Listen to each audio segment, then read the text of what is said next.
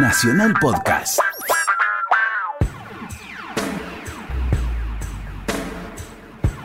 Nacional se puede permitir algunos gustos, entre ellos juntar a Héctor Larrea y Bobby Flores para ponerle música a la noche. Estás escuchando Mirá lo que te traje.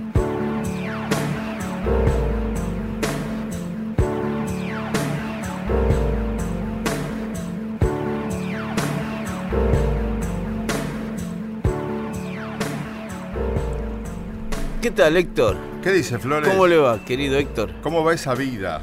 Bien, eh, con altibajos. Esa Al- vida regalada de muchacho calavera, Sí. de familia adinerada, High life. que se high life, que se da todos los gustos, Todos. que para farras, copas y placeres dispones de un dineral. Sí. Hoy justamente estuve estuve pesando el sueldo. Yo lo- usted sabe que lo peso ahora. Yo vengo con los billetes y los tiro en la balanza, Sí, no voy a sí, andar sí. contando, ¿no? Sí, sí, sí. sí. Ahí debe estar todavía mi- mis esclavos contando el dinero. Usted sabe, Héctor, para darse los gustos. Como decía Geno Díaz. Geno, Geno Díaz. Qué grande, Geno Díaz. Hay una, la vida buena es cara. Hay otra más barata, pero no es vida. Decía Geno. Geno tenía cada ocurrencia tan extraordinaria. Era genial. Tan extraordinaria. Sí, sí. Te conté, ¿no? Que sí, te conté. Que lo llevaba a cenar y le caía con cinco A amigos. comer. Lo llevaba a comer a la casa. Al mediodía, a comer a la casa. Y la mujer no sabía. Y la mujer no sabía nada, creía que iba con un tipo. Y- Y de pronto llegamos cinco más él, bueno, seis. se arreglaban igual. Sí, pero ya se conocían, se tenían paciencia. Claro.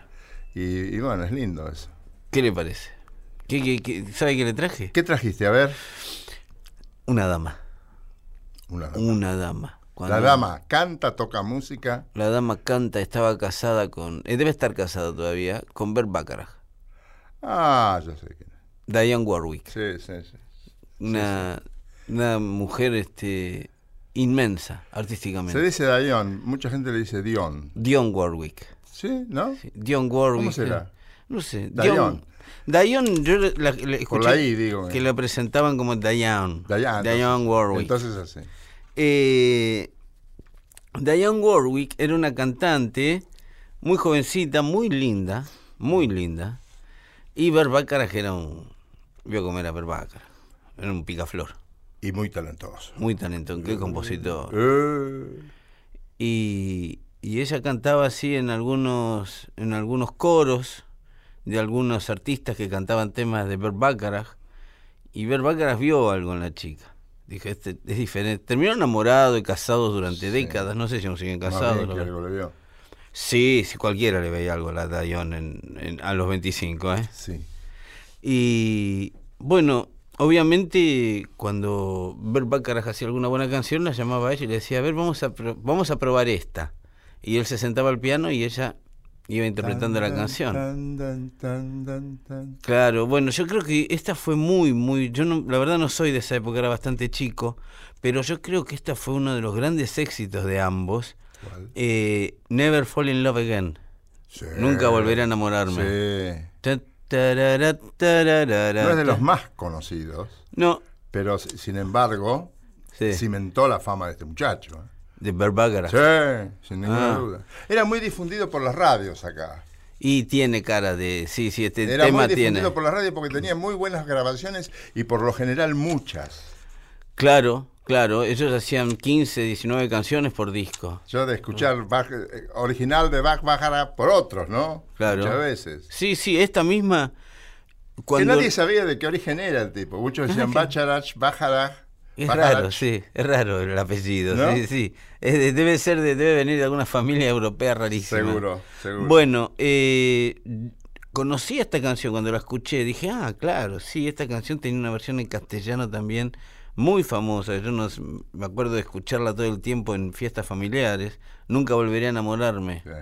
Eh, así que vamos a escuchar, ¿le parece? Dionne Warwick. Sí, señor, bienvenido. Never Fall in Love Again.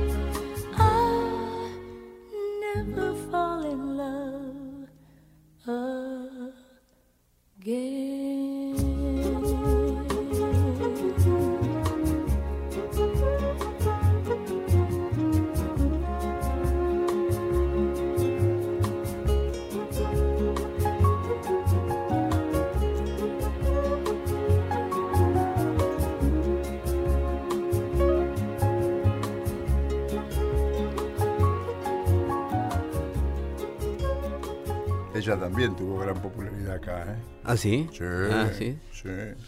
Las radios movían su voz. ¿Vos viste los matices que tenía su voz? Sí, Las sí. dulzuras que tenía esa criatura. Sí, sí, era ¿Veinte y gen- pico tenía, me dijiste? Y acá debía, no, sí, no llegaba a 30 años acá. Sí, muy Sí, sí. Esto del 64, 65, por. Muy musical era. Sí, y, él Muy- y un estilo para tocar el piano, él que era único bueno. también. ¿eh? Parecía Bueno. que lo iba, se iba desplazando la mano por el teclado. Sí, sí. Un gran músico. Sí. Y tuvo la suerte de que. La suerte. Tuvo la.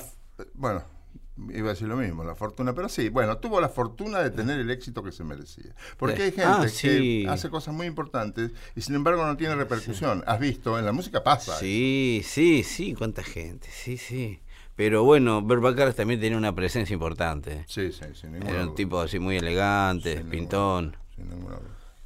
Señor Sí, Louis Armstrong. Louis Armstrong. Pero Satchmo. conseguí- Louis Armstrong. Louis Armstrong. Louis Armstrong. Satchmo. Satchmo. Boca de bolsa. Sí. Satchmo quiere decir boca de bolsa. Y tenía una boca así. Bocón. Boca de bolsa es una traducción. Sí, claro. Louis Armstrong. Este, al fin encontré los Hot Seven y los Hot Five. Ah, ah, ah, yo estuve buscando, mire, me, me- se me adelantó. Yo estaba en lo de Count Basie. Es una colección de cuatro discos. Ah, sí, vienen ya. Sí. Y se, me- se mezclaba. No salieron los cuatro juntos. no, no, no, salieron espaciadamente, pero Ah. hace mucho, ¿eh? Sí, sí, sí. Veintitantos largos, ¿eh? Que yo los tenía. Ah, Pero sí. mi orden no, No, no es una garantía de nada. no. Eso lo hace un ser muy querible, ¿sabe? Entonces, soy un eterno buscador. Así es. Y buscando a lo mejor otra cosa, Sí. se me aparece lo que no aparecía antes. Un Por persistente buscón. un, un buscón. Un buscón persistente, p- persiste. Así me decía Mario Sánchez. ¿Qué haces, buscón? O buscona, me decía. Qué feo. ¿Qué haces, buscona? Eso ya. Bueno, el- los, los Seven fueron primeros y los Five después. Él había ido con una orquesta Ah. importante. King Oliver, lo, que era cornetista. Cornetista. cornetista. Ah, tocaba la corneta. Igual que este pibe, este pibe le regaló el padrastro, digamos, el Ah. señor de la casa que lo recogió, una familia judía, lo recogió ¿A Satchmo? A Sachmo. Ah, sí, fue sí, fue hijo adoptivo porque Ah. los padres lo- el padre lo abandonó, la madre murió temprano. Había- era el año 12, el, el New Orleans. Claro. Y ser pobre en New Orleans en 1902 y ser negro debe haber sido muy bravo. Y sí. Muy bravo. Y una de las travesuras que se mandó, porque eran iba, iba a un reformatorio, siete veces fue un reformatorio Ah, por causas menores, es decir, robar una naranja. Y ese día fue una cosa que se consideró más grave, porque no se sabe cómo consiguió un revólver, era fin de año, y para celebrar tiró un tiro. tiro, al sí, no, eran bien. Entonces alguien dijo, era este negrito que estaba acá, Sí, sí. y lo metieron en cana. Va, a un reformatorio, que no sé qué. Y lo ofrecieron después a este pibe, que tenía buen comportamiento en general, a una familia judía. Él no entendía bien por qué la gente lo maltrataba a él. Él no se daba cuenta que Ah. lo maltrataba porque era negro, que lo atendían Sí. mal porque era negro. No se daba cuenta, No sé, no, lo no. dijo él, ¿eh? Sí, sí. Y mm, eh, esta familia lo recoge, lo ama, le da bienestar y le regala una corneta, Ah. el señor. De metal. Sí, sí, sí, una corneta, corneta de la que usan las orquestas. La, Sí. la- la- la- la corneta, vos sabés, es, el- Sí, es- la hermana menor de la trompeta. De la trompeta. Porque no tiene No- pistones. Claro. Y creo que una vuelta menos de caño. Creo, ¿eh? Sí. Este, yo tengo una, una Usted tiene una corneta. ¿Sabe quién, me- quién tocaba la corneta? Peter Sellers. Sí, también. Peter Sellers. Claro, hay que, hay que tocar, ¿eh? ¿Usted se acuerda de la fiesta inolvidable de la película? Sí, señor. Cuando empieza Sí. Peter Sellers que toca la, la corneta y lo matan y no muere nunca, no quiere terminar la escena y, le- Y sigue tocando. y sigue tocando el... Es muy bueno. que terminan tirándole los mismos de él, el mismo ejército de él para que se muera. Qué buen humor extraordinario. Qué grande. sí. Bueno, este pibe este, recibe la, la corneta, sale tocando la, la corneta, Sí. lo prueban, Oído tenía. más bien. Oíme, cuando. Y sale sin. Todavía no estaba su, su propio grupo chiquito de cinco. Sí, sí. Eh, King Oliver lo recomienda a otro. Mm. Y entra en la orquesta. Cuando hizo la prueba, Para entrar a la orquesta. sí. todos se levantaron y dijeron, bueno, me voy a mi casa. El chiste, ¿no? Claro, sí, queriendo sí. decir, qué, qué grande Sí, este sí, qué grande Bueno, vámonos porque acá no- Claro. no hay más nada, nada más que hablar. Después, más adelante, le entró a tocar la trompeta. Estuvo un tiempo en esa orquesta grande, Kid Ori creo que era, no me acuerdo bien. Y allí conoció a Lil, se casó con Lil, Ah. que era una mujercita hermosa, menuda, armónica. eh, Linda. La vi en fotos, la vi en Linda, has fotos. visto, has visto. He Muy visto bien fotos de parecida. Williamson, Yo tengo una gran ternura como si los conociera. Por, Es por- que a la larga uno termina por siendo... la pareja. Sí, sí. Desafortunadamente, ella fue pianista en los Five, en los Hot, Hot Ajá. Five. Y mm, en los cinco, ¿no? Y también en los Seven, En los hasta que decidió irse porque se habían separado. Ah, y claro. la relación no era muy buena Y... estando separados. Y- Es muy difícil seguir, solo unos pocos artistas logran hacerlo y yo creo que necesitan un entrenamiento muy especial. Sí. Los, los Five y los Seven siguieron grabando como hasta el 27, 28, después va, hace una gira, 29 creo, hace una gira, a veces grababa con los cinco, a veces grababa con los siete. Según, Todos, todos eran de la orquesta de él. No, no, todos eran del grupo, del, todavía no había tenido Ah, todavía no tenían No, orquesta. no tenía orquesta. Ahí le consiguen, porque él va y hace una gira, Ah. gusta mucho en Francia, gusta mucho. Ah, es al revés de Count Basie. Count Basie Claro. hizo el quinteto y el septeto después de la orquesta. No, no. Ah, No, no, él no tenía ah, orquesta ah. todavía. Como tiene mucho éxito en España, eh, perdón, en, en París y en Londres, Sí. este, un manager muy avisado dijo a este hombre que acapararlo. Dijo, yo lo voy a representar. Mire, yo quiero que usted tenga una orquesta.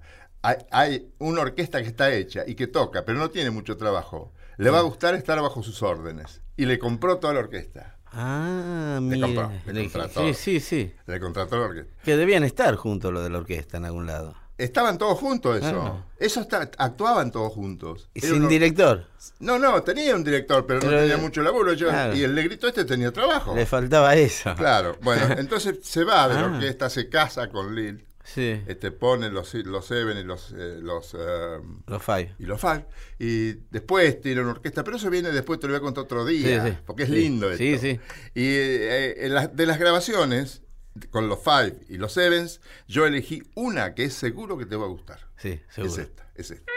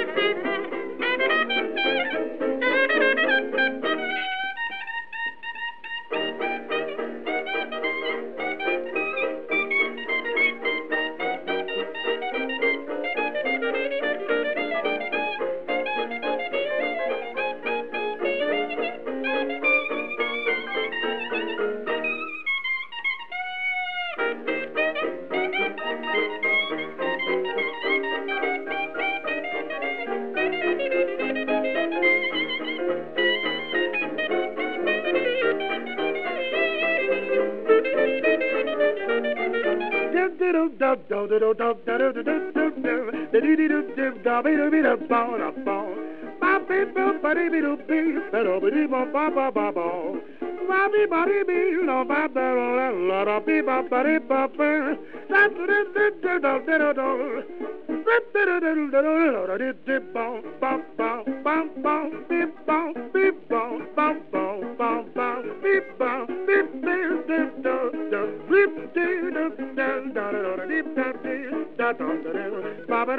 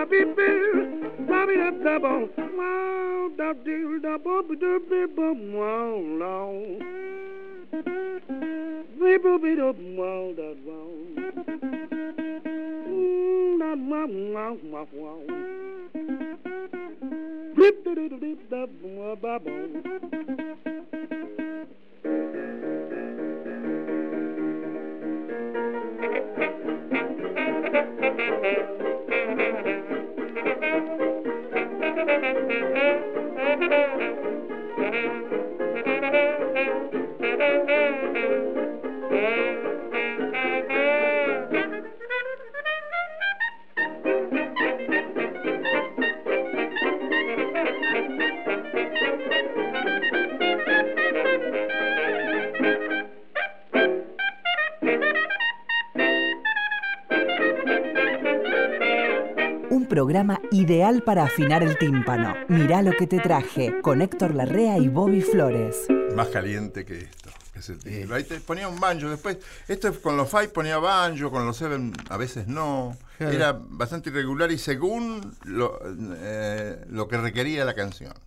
Según Está lo que requería la canción. Sí, sí, era, más, era mucho más maleable eh, un, un quinteto, un septeto que la orquesta, ¿no? Sí, sí. Tanto que él en el, en el- tuvo orquesta durante mucho tiempo, en, los 40, hasta que en el 47 eligió la All Star. Ah. Que nosotros no me acuerdo, creo que eran 9, 8, 9. Él, él prefería las orquestas más chicas. ¿eh? Y, Él prefería las orquestas más chicas y, y tanto es así que siguió con, la, con los All Star hasta la muerte. Ah, sí. Claro. Ah, esa fue la, la orquesta de él la, siempre. la- la final, la final, el grupo final fue ese. La que le conocemos todos. La que le conocemos todo. Y con eso tuvo esos éxitos que le criticaban muchos Cabaret y todo eso. Muchos jazzistas. Y tuvo cabaret Hello Dolly, que fue Eh. lo más vendido en la carrera, el disco más vendido en la carrera de Armstrong fue Hello Dolly. Ah, sí, ¿Qué y, no lo compraban los fans de él, ¿eh? No. Los fans de él no querían eso. No, pero los fans siempre somos menos que Claro, el sí, público que tiene un criterio más amplio. Claro. Los fans somos fans. Claro, sí, sí, el fan ya sabe. No, esa te sale. Hacía una que El no- fan ya ve más chiquito. Pero no, Claro. a mí me- yo era fan y me gustaba todo. Me gustaba Sí. todo, lo escuchabas cantar. Dios mío. Claro. No, nunca mainaba. nunca No, mainaba. no, no. Un maestro total, absoluto. Eh, mire, vamos a hablar de maestros totales y absolutos, lo que hace alguien indiscutido capaz. Y me refiero a Atahualpa Yupanqui, un letrista y un autor como... No, sé si hubo otro, claro. Señero, señero. No sé si hubo otro para que se pueda... Y por lo menos digamos en De- lo que él hacía otro. no, La trascendencia también, a dónde llegaba él. Sí. Un tipo que ha llenado el, el- el, eh, el- los teatros en París y en España, los llenaba como acá. O sea, tenía in- inmensa cantidad de fans en todo el mundo, según me han dicho. Sí, es cierto. Atahualpa. Eso es cierto. Y me dijeron muchos guitarristas, este, muy avesados, ¿no? Por ejemplo, Luis Salinas me decía la otra vez, que Atahualpa tiene un estilo que parece muy simple, Sí. pero es muy difícil tocar como toca él. Yo creía que era porque tocaba con la mano derecha las cuerdas. Viste que toca al revés. ¿Es zurdo él?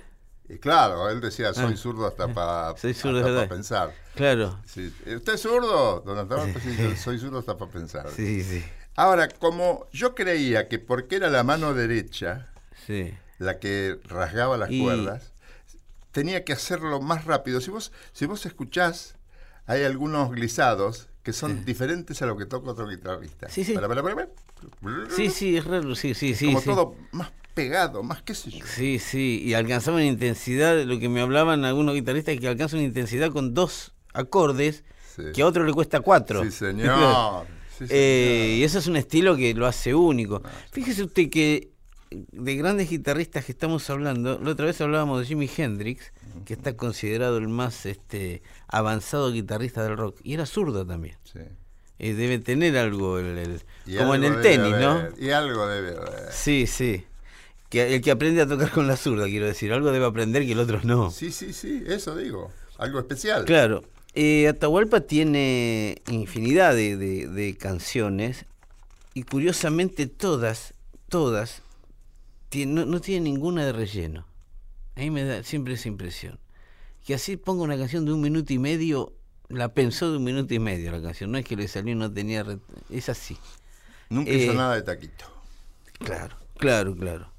Y a mí me gusta mucho escuchar a Atahualpa Yupanqui en algunos momentos con mucha tranquilidad, donde me puedo dedicar a, escuchar bien lo que canta y cómo, cómo los, acordes de la guitarra y todo eso, yo disfruto mucho.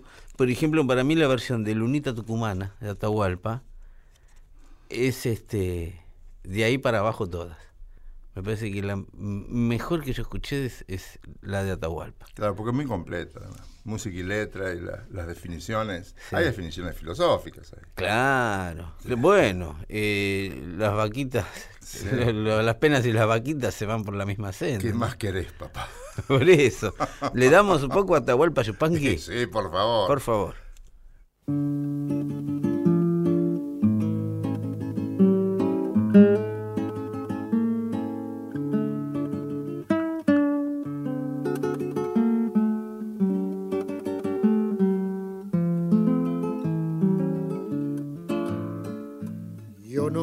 Canto a la luna porque alumbra y nada más. Le canto porque ya sabe de mi largo caminar. Le canto porque ya sabe de mi largo caminar. Ay, lunita tucumana, tamborcito calchaquí, compañera de los gauchos en las sendas de Tafí, compañera de los gauchos en las sendas de Tafí, perdido en las razones, quién sabe vidita por andaré, mas cuando salga la luna, cantaré, cantaré a mi Tucumán querido, cantaré.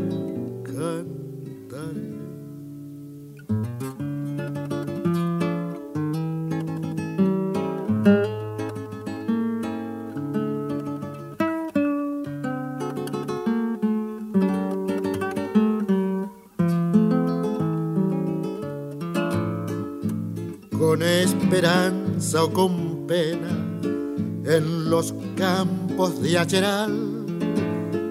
Yo he visto a la luna buena besando el cañaveral. Yo he visto a la luna buena besando el cañaveral. En algo nos parecemos, luna de la soledad. Yo voy andando y cantando, que es mi modo de alumbrar. Yo voy andando y cantando, que es mi modo de alumbrar. Perdido en las razones, quién sabe vidita por dónde andaré. Mas cuando salga la luna, cantaré, cantaré a mi Tucumán querido, cantaré, cantaré. Un artista impresionante. Sí, sí. sí, Cuando sí. salga la luna, cantaré, cantaré. Era, era- ¿Sabes que era muy directo? ¿no? no regalaba nada. Era en lo personal. En lo personal, él no regalaba elogios. Una noche, en el año 74, yo estuve en Cosquín. No me acuerdo si. Sí, sí, 74. Y este. en el festival. Sí, y ahí era habitual que la gente de los elencos, los cantores, los guitarristas, los músicos, comieran en un lugar y se juntaran Eh, entre amigos para peñas. charlar. No, era dentro de Cosquín, Ah, dentro, al costado de la plaza adentro. Ujú. Y una noche estaba, estaba un muchacho de, de la, de la agencia Docta y me dijo, vení, vení que está Atahualpa. ¿Querés saludarlo? Sí, como no, yo lo conocía ya. Eh. Bueno, estábamos ahí. De pronto aparece una chica que mm, se sentó a decirle, don Atahualpa, yo acabo de cantar, este, ¿le gustó? Y dice, mire, mija, debo decirle que no le entendí lo que usted decía. No, dice, pero este, es que esa letra tenía que ser como una confesión. Sí, bueno, pero según usted la decía, parecía una confesión en una comisaría. Y sí, tenía ese costado Sí, sí, sí, bueno. impiadoso. Sí, sí. Pero es que lo, Los- al que lo tenía mal era Cafrune. Era muy Cafrune. amigo de Cafrune, sí. Pero le hacía cada broma. El Cafrún era mucho más joven que él, ¿no? Sí, sí, claro. Era, era muy ácido Atahualpa. Ah, sí. Sí, tan ácido como, eh, como inteligente, como Y, talentoso. ¿no? claro.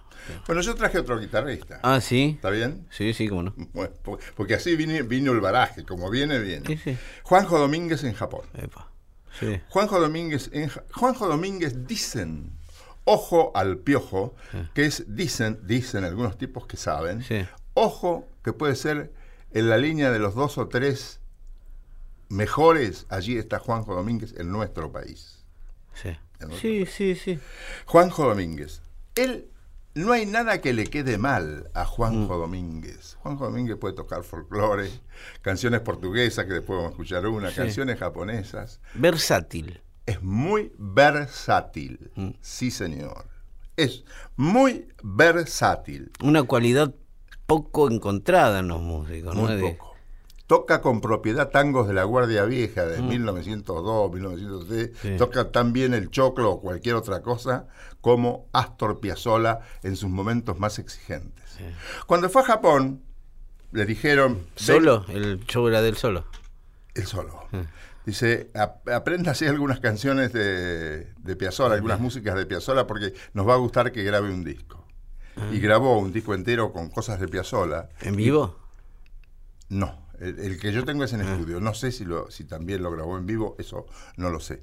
Y grabó una cosa que nos gusta a todos y que se llama Fuga y Misterio. Fuga y misterio. ¿Quiere escucharlo, Flores? ¿Cómo no? Por Métale. favor.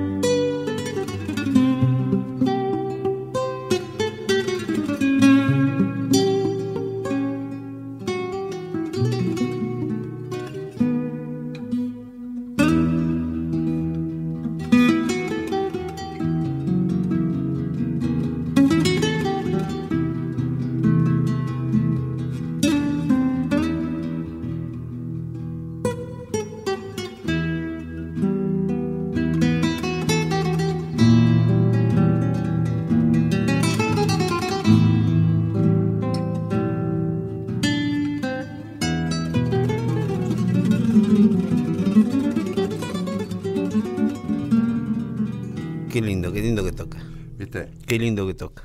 Sí. Qué, qué, qué versátil. ¿no? Eh, qué versátil. Y para nada farolero. No. No pone notas de más, pone lo Ah, no, necesario. Mm. Porque a veces hay excesos que uno dice que lástima.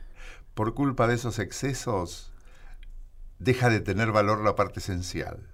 Claro. No es que deje de tener valor, pero no se ve el valor. claro. El- no, el valor si está, está. El valor sí está, está, pero sí se desmerece, quiero decir. Es como cuando uno se compra un lindo auto y lo empieza a llenar de cosas. Sí.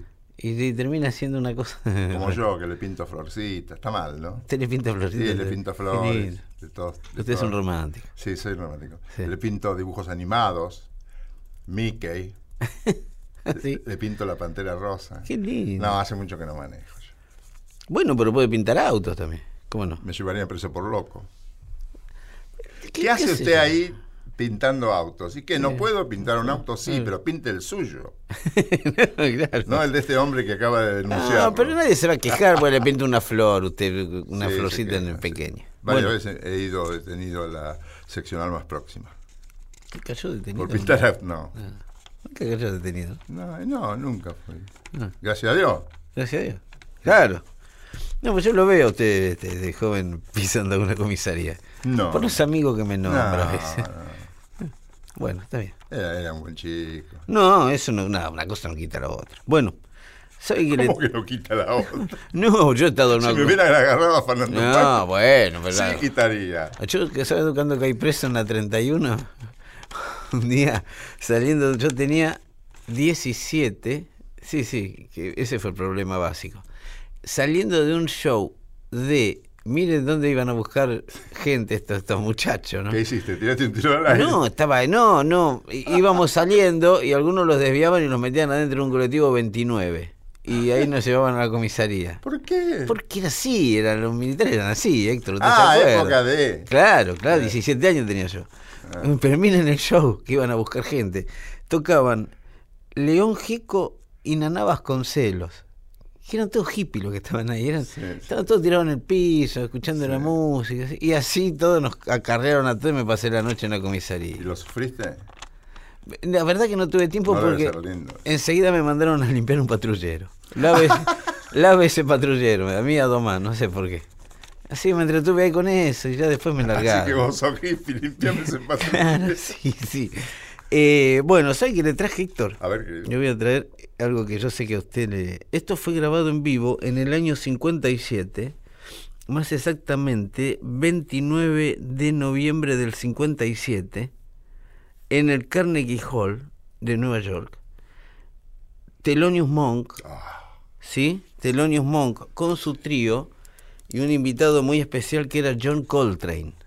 Pa. ¿no? Los dos eran medio amigotes, nunca habían tocado en, ningún grupo juntos. Ah, ¿no? No, no, hasta ese momento no.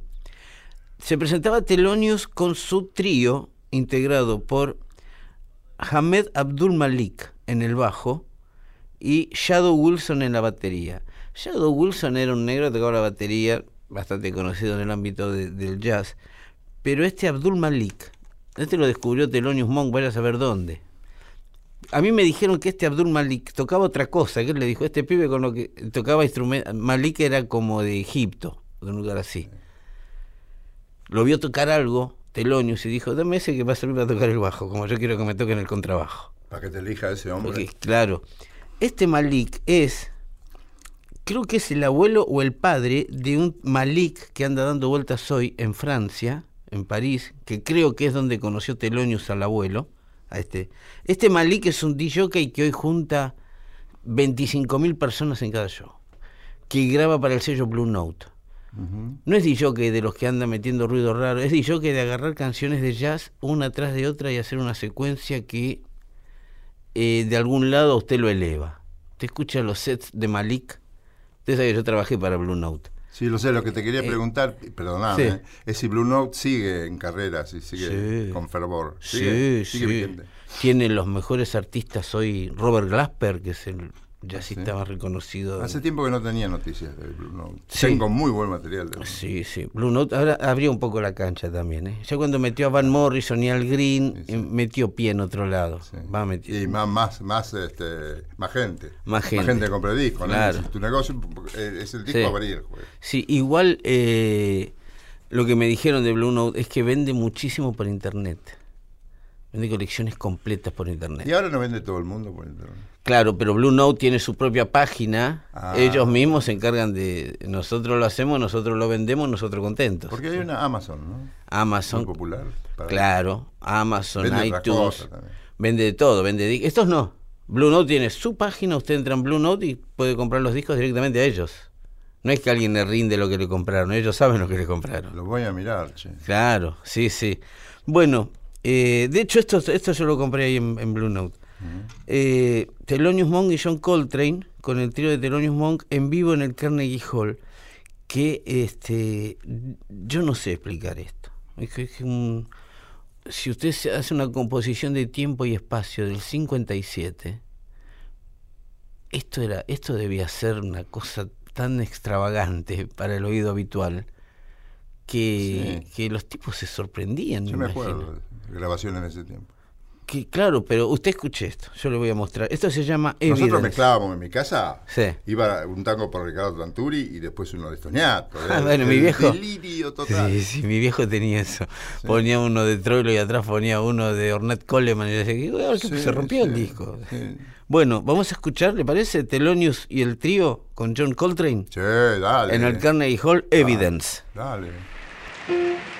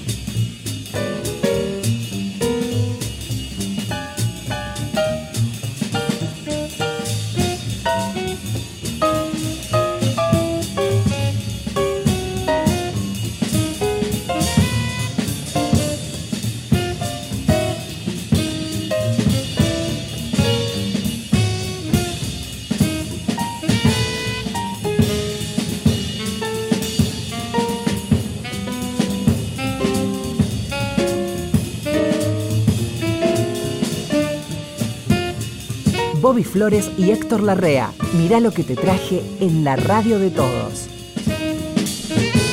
Hay una alegría ahí, Flores. Y sí. ¿Advertís eso? Y sí, sí, sí, advier- ¿Cómo Eso se divertían tocando estos pibes? y la precisión.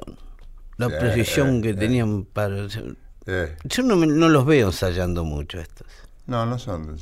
Yo los veo de que contamos tres y le damos. No me acuerdo quién me dijo una vez, no, no, los grandes grandes ensayan un par de veces y está todo, está todo entendido. Y- Por eso se buscan.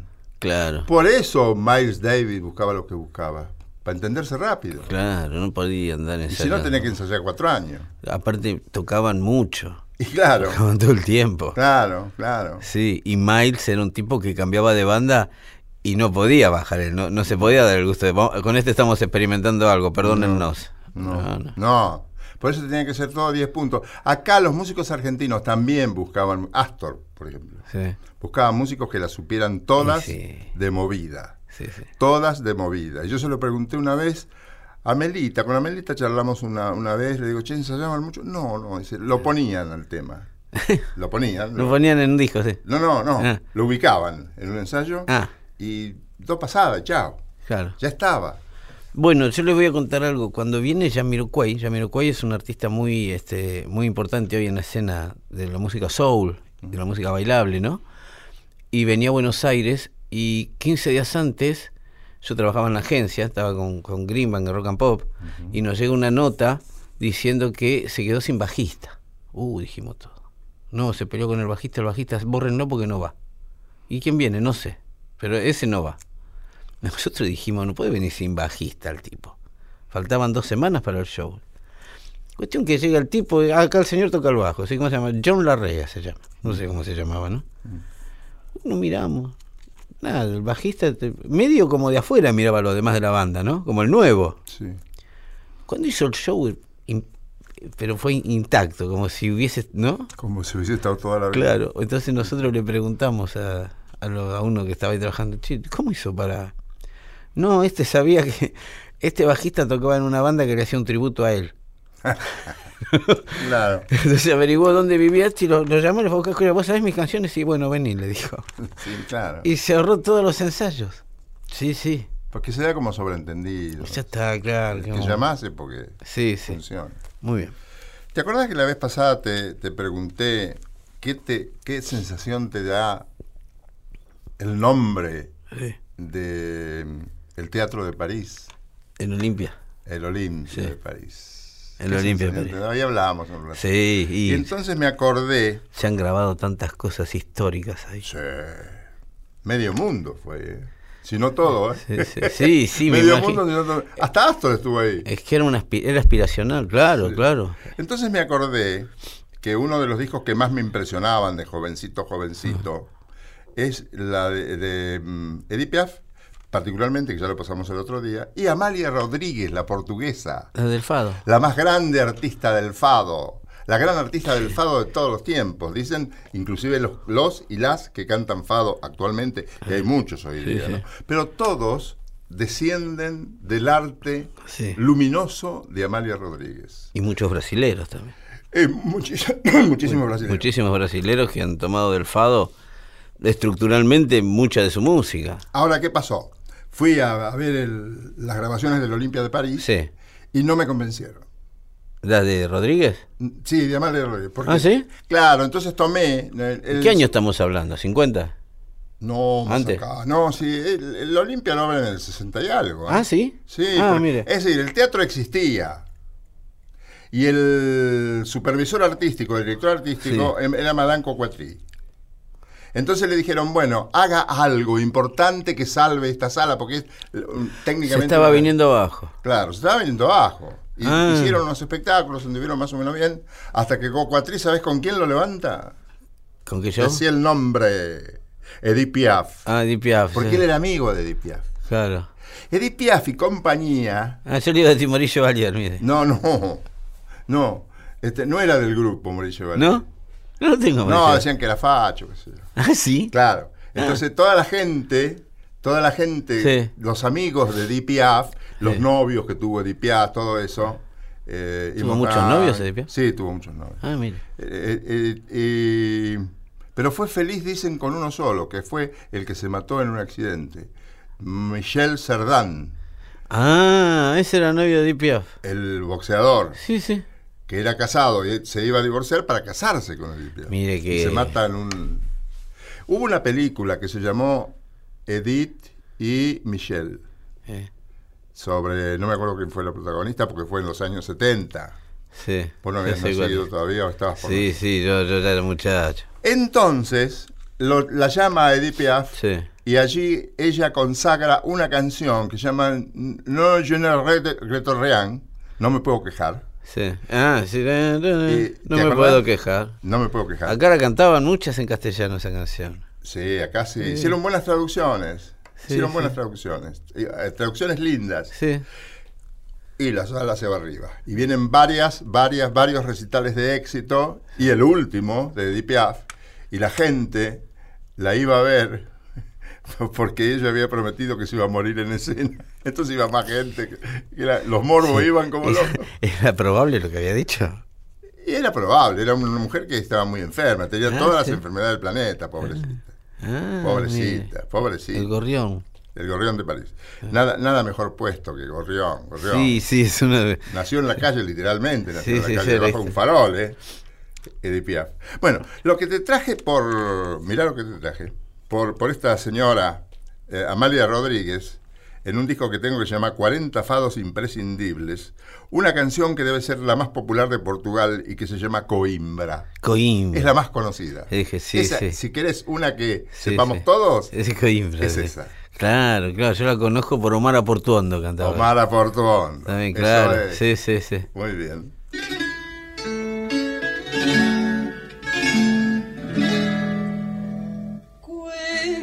Coimbra, uma lição de sonho e tradição. O lento é uma canção e a lua a faculdade. O livro é uma mulher, só passa quem souber e aprende-se a dizer saudade. Coimbra do és capital do amor em Portugal ainda. Coimbra onde uma vez com lágrimas se fez na história dessa Inês tão linda. Coimbra das canções, tão meiga que nos pôs os nossos corações a nu. Coimbra dos doutores, para nós os teus cantores, na fonte dos amores és tu. Coimbra, uma lição de sonho e tradição. O lento é uma canção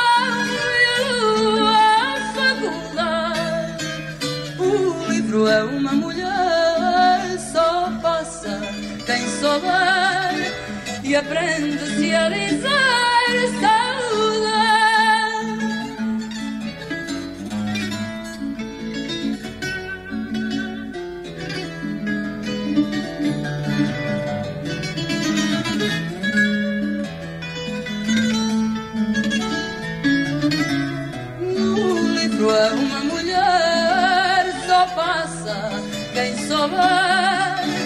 E que. É